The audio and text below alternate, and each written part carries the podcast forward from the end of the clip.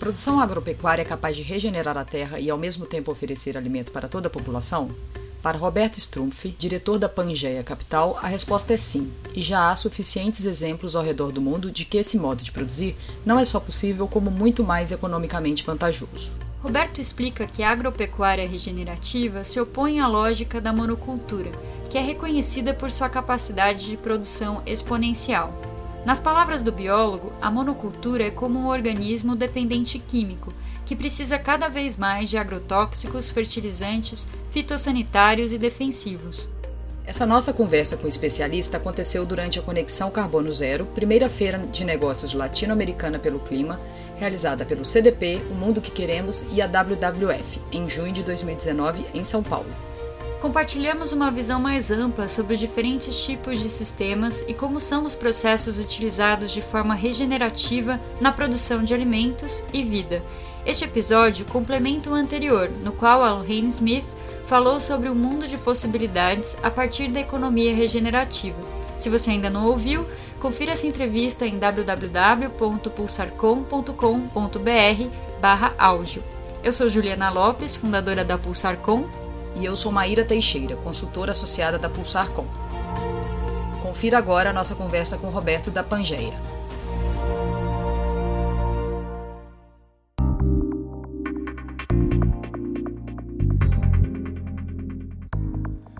Meu nome é Roberto Strumpf, eu sou biólogo, diretor da Pangeia Capital e é um prazer participar aqui do podcast de vocês. Como é que você pode explicar como são os ciclos ou o que é a, a agricultura regenerativa?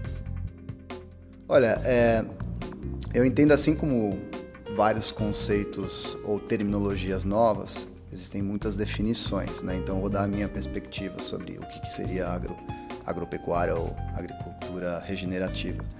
Na minha percepção, é uma busca da gente reaprender é, a utilizar os ciclos naturais a favor de uma produtividade com sustentabilidade. A gente, no século passado, passamos por uma revolução verde, né, um aumento é, exponencial na produtividade por hectare é, das grandes é, commodities agrícolas, mas isso tudo às custas de uma quantidade enorme de inputs químicos. Né? Então. Está falando de agrotóxico mesmo, fertilizante. É, insumos fertilizante. desde fertilizante, desde defensivos agrícolas, criando uma agricultura altamente produtiva, mas dependente química. Né? É como se a gente estivesse realmente tratando é, uma entidade que depende muito de insumos externos para continuar é, funcionando da forma como a gente precisa. É um planeta com 7 bilhões de habitantes, indo para 9, 10 bilhões. É, então, uma necessidade de maior produção de calorias, de proteínas por hectare para alimentar essa população, não só em crescimento é, quantitativo, mas também qualitativo na alimentação, já que a gente tem aí uma população enorme, principalmente na Ásia, que quer e deve ter né, direito a acesso a mais proteína animal, por exemplo. Né? Não só, mas proteína no geral. É, então, a, a, agricultura regenerativa é uma resposta à, variável dessa equação que não foi bem tratada, que é ter um sistema é, autossuficiente, né? não tão dependente de insumos externos, para produzir com quantidade, com qualidade e com sustentabilidade. Então, o que quer dizer isso? Ao invés de você ficar inserindo é, nesse sistema nitrogênio é, e outros insumos importantes para a manutenção da produtividade, é você retornar um pouco ao sistema é, equilibrado e, e, e auto, é, autocontrolado, que é um sistema natural, onde você é, tem o ciclo do nitrogênio natural, o ciclo do carbono no solo natural, você tem é, uma série de uma interação entre indivíduos que se controlam, né, um controle natural da população de indivíduos, sejam eles bactérias, fungos ou insetos, né, e utilizar essa inteligência a favor da, da agropecuária, da agroindústria de, de escala.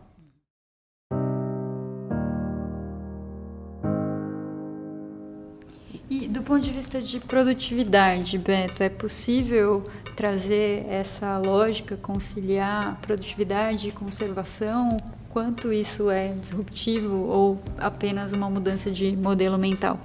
Não há dúvidas de que é possível escalonar, existem muitos exemplos. É, eu acredito que nós temos em mãos as soluções para todos os desafios do, do planeta, já. O problema é, é dar escala a eles, justamente isso que você perguntou, Juliana. E já existem uma série de experimentos mostrando que é possível você produzir tanto quanto ou até mais numa economia regenerativa, desde o sistema mais simples, que é você é, fazer uma intensificação sustentável, por exemplo, é, da produção de gado, tratando bem o solo, a pastagem, fazendo com que essa pastagem sequestre uma quantidade grande de carbono uh, que acaba compensando as emissões uh, do boi, que é de todos os sistemas aquele mais questionável, né, digamos assim, passando por sistemas integrados simples como integração lavoura-pecuária, intera, é, interação lavoura-pecuária-floresta, o ILPF, até os sistemas assim mais inovadores, mais interessantes são os diversos tipos de SAF, sistemas agroflorestais, que no mesmo hectare às vezes você produz 10, 20, 30 tipos diferentes de cultivo todos eles com uma altíssima produtividade, e eu vejo que o gargalo não é mais esse. O gargalo agora é o que acontece depois da produção. Então é a colheita e é a logística. Para você fazer a colheita de um sistema agroflorestal e a logística até os polos consumidores é muito mais caro do que uma monocultura. Você passa lá uma colheitadeira, né, em um dia você, com uma máquina, consegue colher.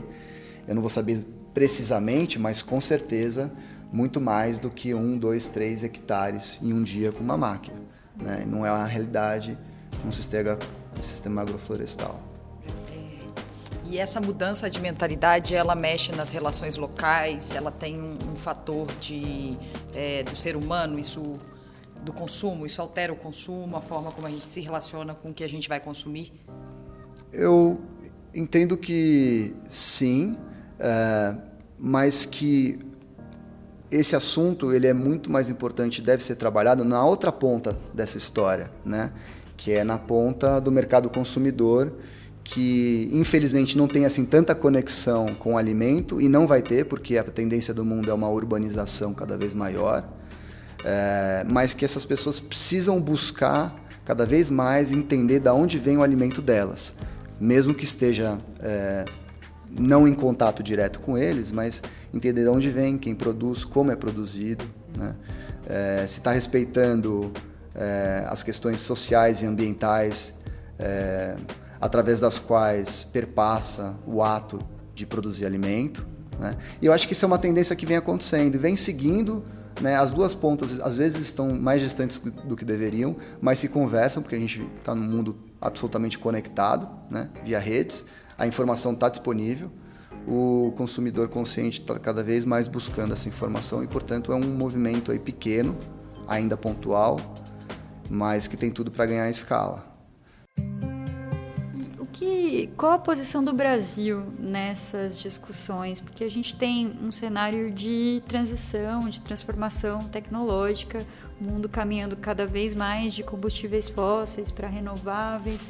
Como essa tendência se manifesta na área de agricultura e o Brasil ele tem uma posição privilegiada pela sua abundância de recursos naturais, poderia ter um protagonismo para mostrar que é possível para o mundo. Qual é a sua avaliação, Roberto? A minha percepção é de que somos reféns do fato de sermos o país é, a maior potência de capital natural do mundo. Né? Refém sobre o ponto de vista de que, por conta da abundância, criamos sistemas altamente não é, produtivos ou não eficientes. É, nós produzimos pouco por hectare historicamente, nós desperdiçamos muito alimento por conta de uma é, malha logística de, de, deficitária, né? E acho que agora estamos acordando para a realidade que é isso não é competitivo no mercado internacional, isso não é, é viável não só em termos de sustentabilidade ambiental, social, mas não é viável economicamente.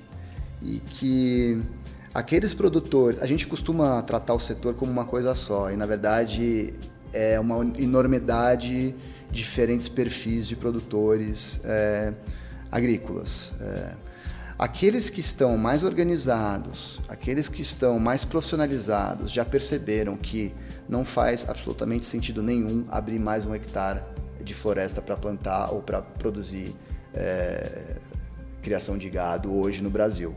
Faz muito mais sentido você, é, através de práticas regenerativas que estão totalmente dominadas no Brasil. Aliás, em termos de tecnologia de produção, estamos eu diria, é, com, ao contrário de muitas outras indústrias né, ou setores, o Brasil está na ponta da tecnologia por conta de entidades como a Embrapa. É, tecnologias como o sistema de plantio direto já são hoje a, totalmente incorporados na, na, produção de larga escala e outros sistemas é, estão sendo incorporados cada vez mais, é, como, por exemplo, que eu já citei, LP e LPF, né? É, mas por uma parcela ainda pequena é, dos produtores. Né? Aqueles que têm acesso a crédito, que têm mais condições, que têm mais tecnologia, é, que estão realmente surfando essa onda de uma produção menos mono e mais integrada, né? menos monocultivo e um pouco mais de integração, percebendo que essa integração ela é, torna o sistema mais autossuficiente, como eu já falei, mais produtivo, mais ambientalmente correto, menos dependente de insumos é, externos e, portanto, na verdade, o produtor está se tornando muito mais resiliente. A produção dele é mais resiliente, ele depende menos de. É, é mais resiliente tanto a sistemas é, climáticos, né? então uma, uma resiliência física, como uma resiliência econômica, porque ele depende menos também de insumos externos, cujo valor pode variar, para fazer a sua produção. Então, existe um, um, um grupo de ponta é, de agropecuaristas brasileiros que está, é, a meu ver, que são benchmark. Existe no outro lado dessa esfera é, a produção familiar, que alimenta a boa parte da população brasileira, é, através de, de práticas é, que podem ser consideradas, entre aspas, rudimentares, mas na verdade são práticas que funcionam muito bem dentro de uma escala pequena é, e que já se utilizam dessa noção é, da agricultura regenerativa há muito tempo, isso nunca deixou de existir. De forma intuitiva. Intuitiva, num conhecimento tradicional que foi melhorado, né? E que alimenta boa parte da população do Brasil, né, nessa outra parte. E aí no meio é que na, na minha percepção, tem o grande problema do setor no Brasil. São, é, é, são entidades, pessoas, produtores que têm grandes propriedades, mas não têm recurso, às vezes não têm nem acesso à matrícula é, de posse, portanto, não têm acesso a crédito, não têm acesso à informação, à tecnologia, acabam se apoiando nessa noção, nessa percepção de abundância que o Brasil tem é, criam sistemas pouquíssimo produtivos que geram um impacto ambiental, uma externalidade ambiental muito grande. Além dessa conexão né, de levar comida para o prato das pessoas, qual é o outro impacto no, no cotidiano? A gente pode é, ver, por exemplo, essa lógica né, de depredação do capital natural, que ainda é a predominante. É, à medida que a gente consegue evoluir para uma lógica regenerativa, como isso afeta a vida das pessoas do ponto de vista, por exemplo, de segurança hídrica, segurança alimentar?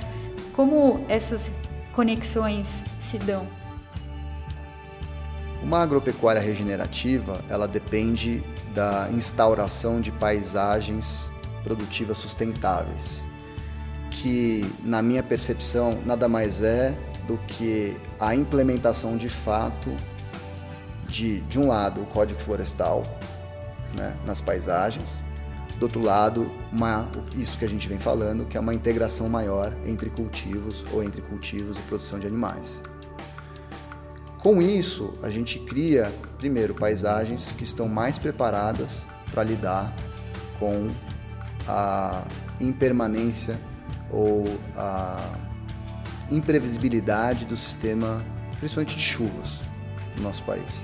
A gente é extremamente dependente de chuvas previsíveis para a produção agrícola. Boa, a maior parte da nossa produção agrícola não é irrigada e não seria é, economicamente viável se tivesse que ser irrigada. Fora a questão de produção de hidroeletricidade, é, questão de abastecimento de grandes centros urbanos. Então, de início, a gente cria uma paisagem produtiva sustentável que é mais resiliente às mudanças do clima. É, acho que isso é fundamental. Segundo, além de ser mais resiliente, né, mais adaptada ao que está por vir, é, ela passa a contribuir de forma muito efetiva para mitigar os efeitos das mudanças climáticas, porque uma paisagem produtiva sustentável ou uma fazenda, uma unidade produtiva que incorpora isso que a gente vem falando, ela passa, se, ela se torna uma bomba de remoção de carbono da atmosfera. E o carbono passa a ser um indicador sensacional de produtividade né, de uma unidade produtiva. Por quê? Se ela está é, implementando o Código Florestal implementando as boas práticas, por exemplo, é, do sistema ABC, Agricultura de Baixo Carbono do governo federal, ela por essência, é uma unidade produtiva que tem uma quantidade muito grande de carbono fixado, seja na biomassa da floresta, na biomassa é, da agricultura ou principalmente no solo, que é aí uma discussão muito nova dentro é, da discussão climática a nível global. Então, é uma paisagem mais adaptada, uma paisagem que ajuda a mitigar,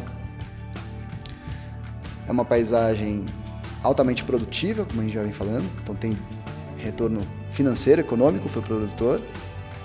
E na minha percepção traz uma conexão maior das pessoas com, com o que elas estão se alimentando, por ter essa maior, uma maior exuberância de cultivos que interagem. Né? Diversidade. Né? Maior diversidade também, talvez.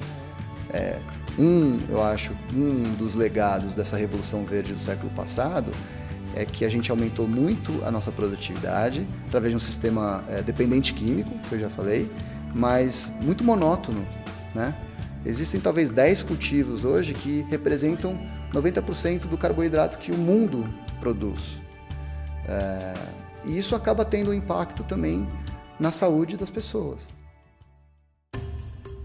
Ficou com vontade de ouvir mais? Acesse o site www.pulsarcom.com.br e clique no ícone podcast para conferir todos os episódios. O podcast da Pulsarcom é produzido em parceria com a Diorama Produções Audiovisuais. Aproveite para nos seguir nas redes sociais, arroba Pulsar com você e arroba Diorama Filmes. E o LinkedIn, que é o Pulsar Com. Até mais! Até!